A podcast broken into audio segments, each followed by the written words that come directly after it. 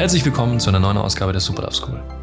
Heute reden wir über ein Thema, das normalerweise nicht in Zusammenhang gebracht wird mit, mit Liebe, äh, Dating und Sex. Und zwar Trauma. Trauma betrifft jetzt aber nicht nur die Leute, die mal im Krieg waren oder die einen Unfall hatten oder die Opfer von sexueller Gewalt wurden. Nein, nein, nein. Jeder von uns ist auf eine gewisse Art und Weise traumatisiert. Ich weiß noch äh, bis heute, als mich meine Mutter ein einziges Mal zu spät vom Kindergarten abgeholt hat. Ich weiß noch bis heute, wie ich da gesessen bin und geweint habe und traurig war, weil meine Mutter 10 oder 15 Minuten zu spät gekommen ist. Sie hat sich natürlich entschuldigt und es ist wirklich nur ein einziges Mal passiert, aber ich weiß bis heute noch, wie sich das damals angefühlt hat. Also können wir uns doch vorstellen, welche unbewussten Wege diese Traumata in uns finden, wenn wir zum Beispiel denken oder irgendwie das Gefühl haben, dass wir von unseren Eltern zu wenig Aufmerksamkeit oder Liebe bekommen haben. Und darum geht es heute. Und vor allem geht es darum, wie diese Traumata unbewusst in uns schalten und walten und wie sie dadurch unsere Beziehungen sabotieren, die tollsten Partner vergraulen und warum wir ständig Drama und Streit und Stress in unserem Beziehungsleben haben.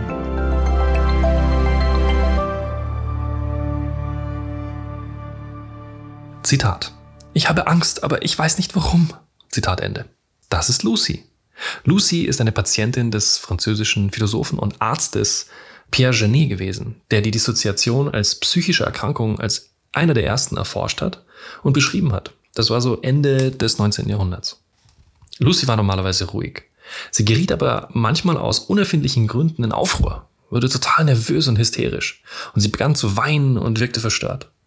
Sie schien drei unterschiedliche Persönlichkeiten zu haben, die Janet äh, Lucy 1, Lucy 2 und Lucy 3 nannte. Lucy wechselte unvermittelt zwischen diesen dreien hin und her und vor allem unter Hypnose. Lucy 1 und Lucy 2 hatten jeweils eigene Erinnerungen, während sich Lucy 3 an Dinge erinnern konnte, die alle drei Persönlichkeiten betrafen. Was Lucy passiert ist und warum sie drei Persönlichkeiten deswegen entwickelt hat und was das mit deinem Beziehungsleben zu tun hat, das werden wir in dieser Episode alles erfahren.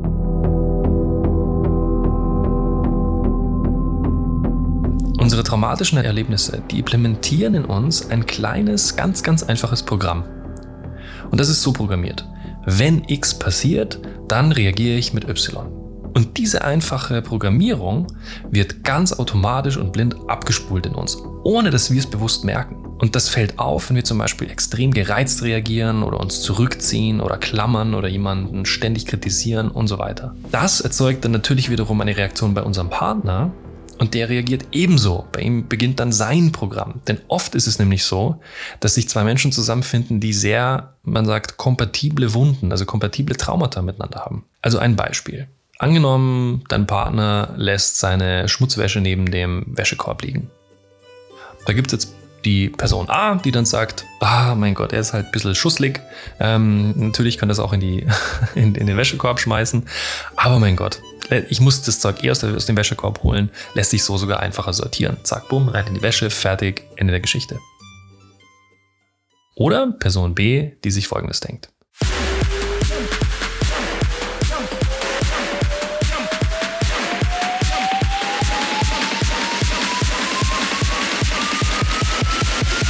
Ja, Herrschaftszeiten. Jetzt lässt er seine Dreckwäsche schon wieder neben dem Wäschekorb liegen. Was ist daran so schwer, das Zeug in den Wäschekorb zu tun? Ich bin doch nicht seine Mutter.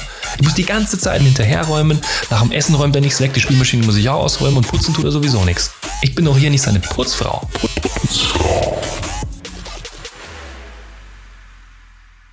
Also, wir haben sehr unterschiedliche Reaktionen auf die exakt gleiche Sache.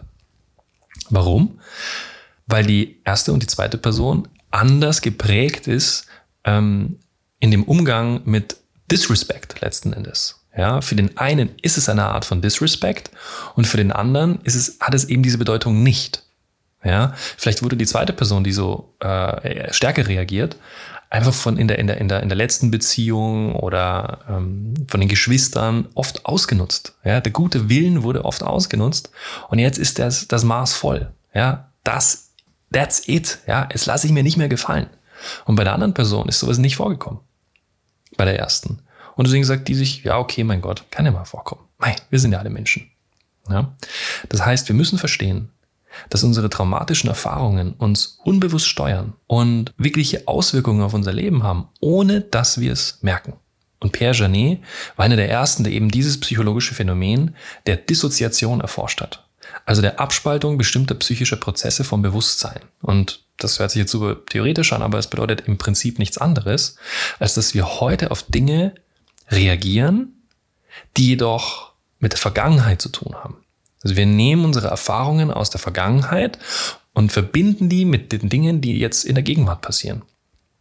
Wenn zum Beispiel eine Frau als Kind von ihrem Vater geschlagen wurde, dann kann es natürlich passieren, dass sie jetzt allen Männern misstraut, dass sie das äh, Männer sind gefährlich damals gelernt hat und jetzt in Verbindung bringt mit Mann. Wenn Mann, dann gefährlich. Ähm, das muss jetzt nicht heißen, dass sie immer Angst hat, geschlagen zu werden.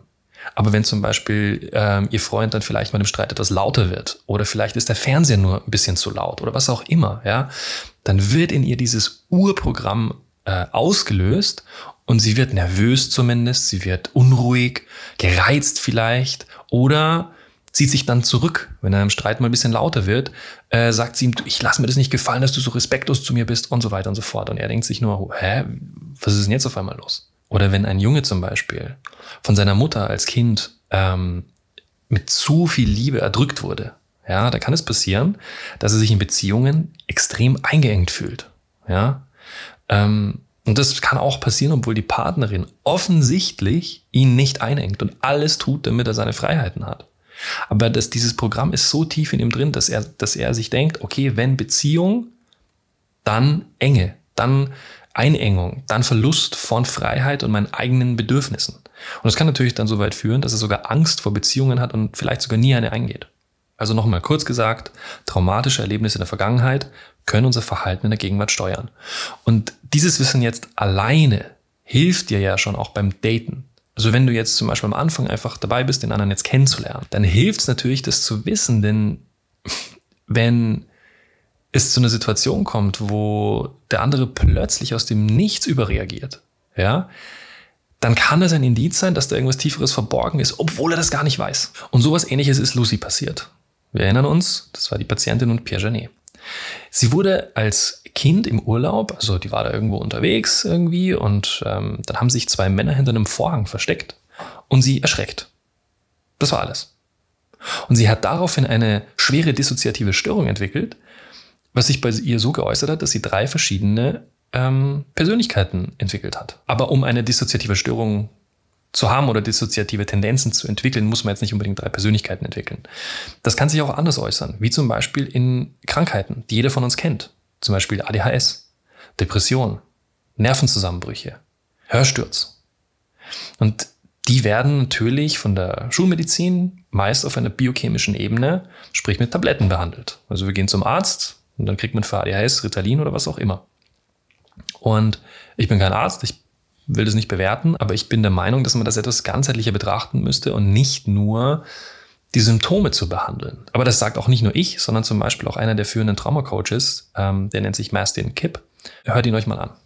If you think up until now that the biochemistry uh, or the genetics are the cause, you're looking at an event based level. You have to take a broader perspective, take a systems approach, really start to understand what tr- emotional trauma is and what the impact of emotional trauma is on the nervous system, and you'll really upgrade your mindset around this. So, trauma is a major contributing factor to how we express genetically, how we balance our uh, brain chemistry, and how our nervous system, the quality of our nervous system states, and our general health in general. Und diese Auswirkungen von Traumata auf die Biochemie, ja, das, das, diesen Zusammenhang erleben wir zum Beispiel, wahrscheinlich hat es jeder von uns schon mal erlebt, wir sind gestresst, wir rauchen eine. Ja, wir sind frustriert, wir wurden verlassen, die Beziehung ist vorbei, wir gehen mit Freunden aus, saufen uns bis zur Besinnungslosigkeit, einfach um diesen Schmerz nicht zu spüren. Ne? Also wir benutzen die Biochemie, um diese Gefühle zu vermeiden letzten Endes. In diesem speziellen Fall aber, also wenn wir zum Beispiel einen Job verloren haben oder ähm, ja, mit uns Schluss gemacht wurde und wir dann feiern und uns ablenken, ist es ja sehr plastisch und, und klar zu sehen, warum wir so, äh, so handeln. Ja? Äh, das weiß jeder, der das da macht, der weiß, okay, meine Freundin hat mich verlassen, ich gebe mir jetzt eine die Binde, meine Freunde wissen das, die mit mir unterwegs sind und jeder andere Besoffene, den wir äh, an dem Abend treffen, weiß es spätestens nach zwei Minuten, was mit uns los ist. Das Interessante bei den Traumata letzten Endes ist aber, dass der Effekt eigentlich der gleiche ist. Also das Trauma ist da oder das, was passiert ist, ist da und wir handeln deswegen in einer bestimmten Art und Weise. Jetzt kommt aber noch ein anderer Faktor ins Spiel und zwar die Zeit. Die Traumata, die ganz tief in uns äh, schalten und walten, die sind so lange her, dass das Verhalten heute und der Auslöser damals aktuell nur noch sehr, sehr schwer in Zusammenhang zu bringen sind. Wenn ich zum Beispiel von einem Elternteil verlassen wurde, also sagen wir mal, die Eltern haben sich getrennt und dann ist der Vater halt ausgezogen und ich war vielleicht sechs oder acht oder zehn, dann fühlt sich das so an, als ob sich meine, mein, mein Elternteil ähm, von mir entfernt hat, mich zurückgelassen hat. Ja, vielleicht als, als, ja, warum liebt er mich nicht mehr? Ja, und dieser, dieser, dieses Trauma erzeugt in uns eigentlich die Angst vor Verlust. Also vor dem wiederholten Verlust. Ja, und heute gehen wir vielleicht auf ein Date und treffen auf jemanden, finden den super toll und echt cool und wollen am liebsten den Rest unseres Lebens mit dem verbringen. Nach ein paar Dates, nach ein paar Wochen, ein paar Monaten wird es ernster und ernster und plötzlich ziehen wir uns ein bisschen zurück es wird uns zu viel. Es wird uns, oh nee, der ist so needy oder sie ist so pff, erfordernd und keine Ahnung was und ich weiß nicht. Also irgendwie, oh, keine Ahnung, es ist so ein toller Mensch, aber irgendwie weiß ich nicht. So, und das kann, das ist nur ein Beispiel, aber das kann heute quasi die Auswirkung davor sein, dass wir damals enttäuscht wurden.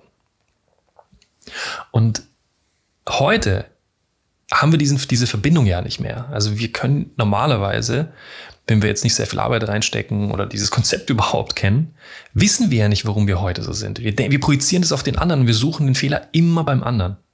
Nach einer Trennung suchen wir den Fehler immer beim Ex. Ja, aber er oder sie war jetzt irgendwie und so. Ähm, aber in Wahrheit gehören auch immer zwei dazu. Und ich bin ja auch der Meinung, dass wir, egal was der andere tut, immer auch bei uns selbst, bei, also vor unserer eigenen Tür kehren müssen. Denn das ist das Einzige, das wir beeinflussen können. Und diese Traumageschichte ist einfach etwas, was uns extrem beeinflusst, erst recht bei dem Thema Liebe. So, was können wir jetzt tun? Na, also was, wie angenommen, wir, wir kommen jetzt zur Einsicht, boah, okay, ich will da raus. Ja, also ich, ich, ich, ich habe erkannt, ich weiß, okay, so grundsätzlich, meine Eltern haben sich getrennt, äh, meine Ex hat mich betrogen. Also da sind so ein paar Sachen, äh, die könnten schon mal Richtung, das hat mich schon sehr beeinflusst gehen. Ja. Ähm, da gibt es das Konzept der Co-Regulation. Der Kern, der da dahinter steckt, ist folgender. Und das habe ich in meinem Leben schon selber oft genug beobachtet. Ein großes Problem bei der Aufarbeitung von Traumata und bei unserem Verhalten, das heute stattfindet, ist, dass wir uns selbst nicht sehen. Also wenn, wenn ich wegen irgendeiner Lächerlichkeit überreagiere, ja, dann empfinde ich das so, als ob diese Überreaktion eine absolute Berechtigung hat. Also 1000 Prozent. Ja, die Situation ist schuld daran, dass ich mich jetzt so fühle. Aber ich weiß, dass es in der Realität oft natürlich nicht so ist. Ja? Und deswegen haben wir mit der Jasmin ein, ein, eine Co-Regulation hm, Vereinbarung sozusagen, dass sie mein Spiegel ist. Na? Jedes Mal, wenn ich wegen scheinbar nichts überreagiere, dann habe ich gesagt, dann soll sie mir das sagen. Ja, dann soll sie mir das spiegeln. Und da ich ihr da in dem Moment auch hundertprozentig vertraue, weiß ich, okay, wenn sie das sagt, dann wird es schon so sein. Auch wenn sich in dem Moment nicht so anfühlt. Ja, in dem Moment ist jede Phase meines Körpers, will sagen, nein, du hast mir in der letzten Konversation nicht zugehört und es verletzt mich und das ist respektlos und keine Ahnung was. Aber in Wahrheit steckt da was anderes dahinter.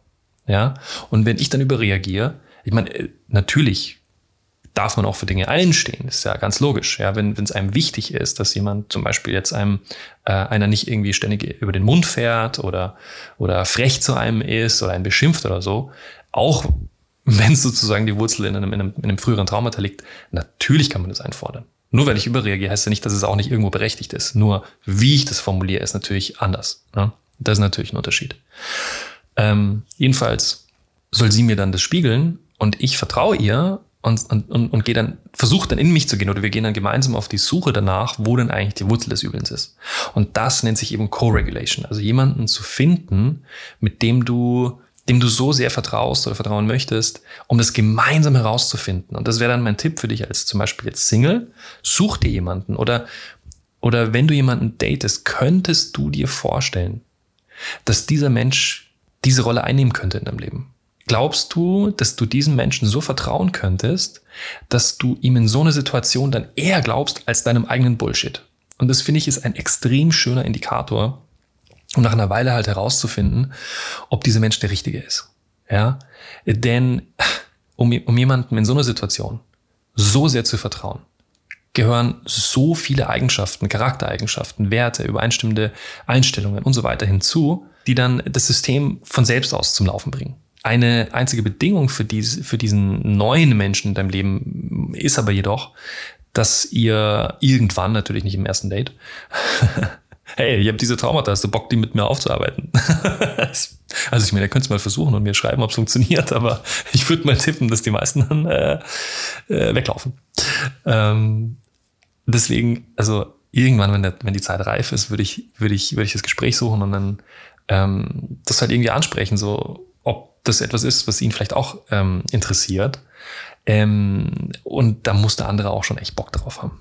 Also er muss wirklich Lust und Neugier haben, dass man das so zu so einem, zu einem eigenen, ähm, ja, einem eigenen besonderen Projekt macht. Ich meine, welche Paare machen denn sowas? Niemand. Und es ist so schade. Das ist der Kern nämlich für mich für Superlove. Gemeinsam rauszufinden, was uns davon abhält, wirklich glücklich zu werden in der Liebe. Und das ist es. Diese Traumata in uns halten uns ab, halten uns zurück. Sie stehen uns im Weg davor, wirklich glücklich zu werden in der Liebe. Und das ist der Kern von allem. Und wenn du in einer verfahrenen Beziehung bist, dann mach dir eines bewusst. Das ist der Grund, warum eure Streits immer wiederkehren.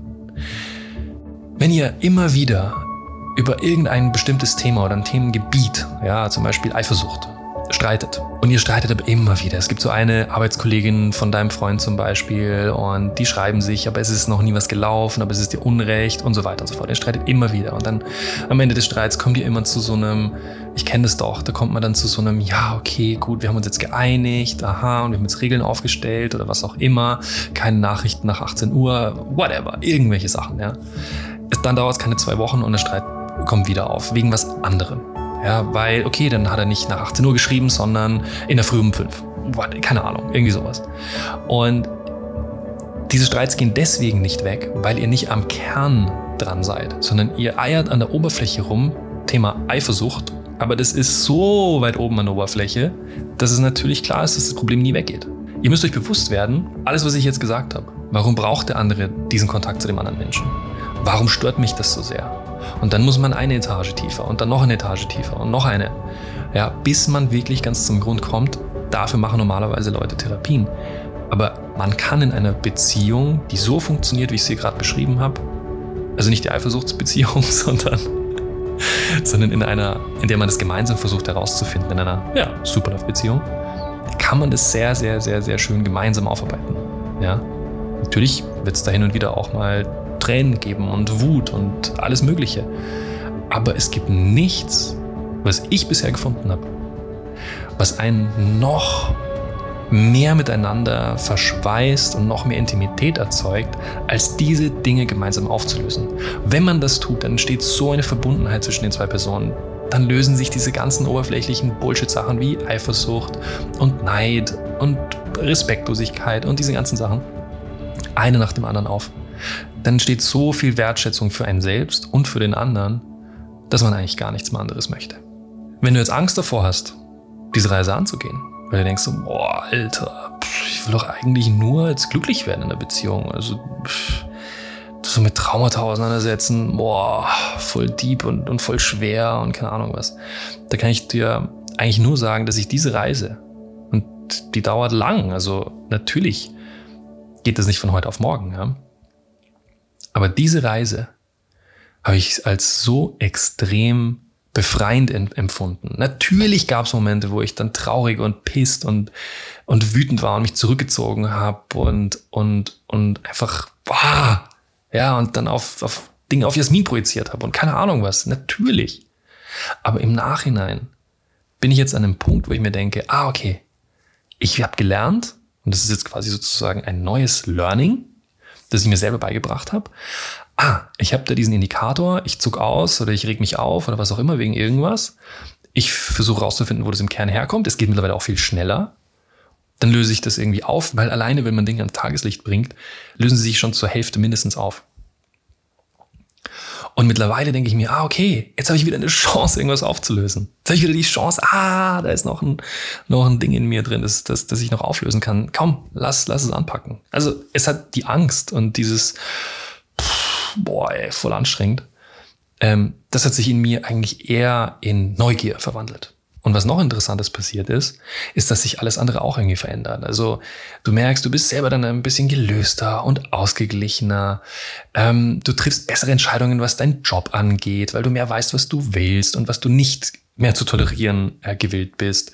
Du wählst deine Freunde äh, besser aus. Ähm, du weißt bei einem Date sofort, ob dieser Mensch Potenzial hat oder nicht. Das Leben wird leichter, es geht schneller, deine Entscheidungen fließen irgendwie mehr, ja. Du verdienst wahrscheinlich auch mehr Geld, ja. Natürlich, wenn du bessere Entscheidungen triffst. Und letzten Endes hat sich die Reise einfach nur wirklich als positiv heraus, herausgestellt. Ein allerletzter Satz noch. Obwohl ich absoluter Fan davon bin, dass in einer Partnerschaft absolut möglich ist. Ja, also wenn es beide wirklich wollen, und das ist ganz, ganz wichtig, es müssen beide wollen, dann ist es etwas Wunder, Wunderschönes. Wenn du jetzt aber Single bist, sehe ich auch teilweise einen Vorteil darin.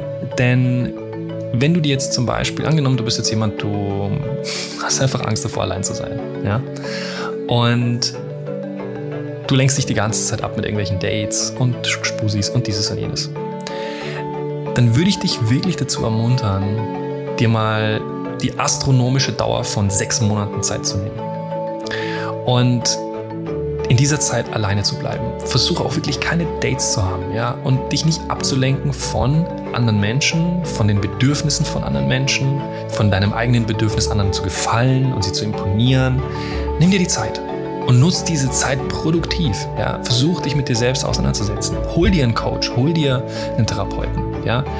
Da ist nichts Falsches dran. Überhaupt nicht. Und es ist, also du musst auch nicht komplett gestört sein, um zu einem Therapeuten zu gehen. Es geht darum, dass du, dass du nicht deine, deine komplette Gestörtheit aufarbeitest, sondern einfach um deine Lebensqualität weiterhin zu verbessern. Also ich kann da wirklich jeden nur dazu ermutigen, diesen Weg zu gehen, der am Anfang natürlich steinig ist, ohne Frage aber langfristig sich komplett und zu 1000 Prozent lohnt.